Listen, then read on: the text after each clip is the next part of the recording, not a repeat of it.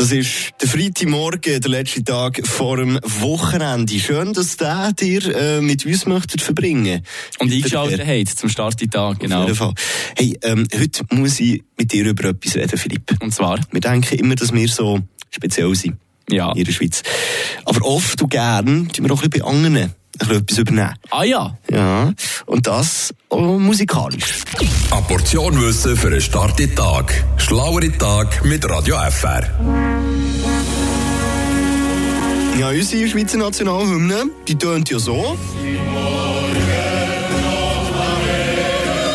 Ich glaube, die allermeisten von euch sollten sie kennen.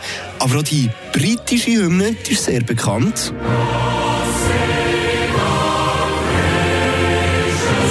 Es ist wahrscheinlich sogar eine von der bekanntesten Hymnen auf der ganzen Welt. God Save the Queen.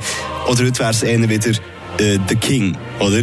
Und die Melodie, die hört man ja ging wieder, oder in verschiedensten Filmen oder eben auch an Sportanlässen, macht ja irgendwo durch Sinn. Aber habt ihr gewusst, dass Britannien nicht alleine ist mit dieser Melodie in der Nationalhymne? Ja, unser kleiner Bruder, äh, das Fürstentum Liechtenstein, hat sie nämlich auch.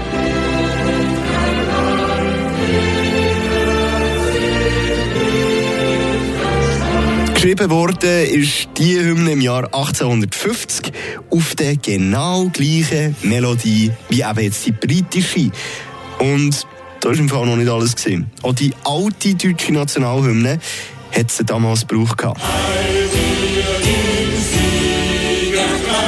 Also jetzt haben wir hier Liechtenstein, Britannien, also logisch, ist das Original.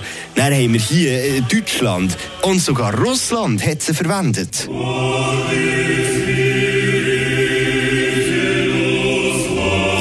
tatsächlich ist die Melodie bis heute noch ein rechtes Geheimnis. Bis heute weiss nämlich niemand so genau, wer diese weltbekannte Melodie geschrieben hat. Und jetzt äh, gibt es ja noch das Töpfchen auf dem I. Weil unsere Hymne, so wie wir sie heute kennen, die gibt es im Fall erst seit dem 1961. Vorher. Wisst ihr, wie sie tönt hat? Mhm. Auch wir Schweizer haben damals die britische Melodie für unsere Nationalhymne gebraucht.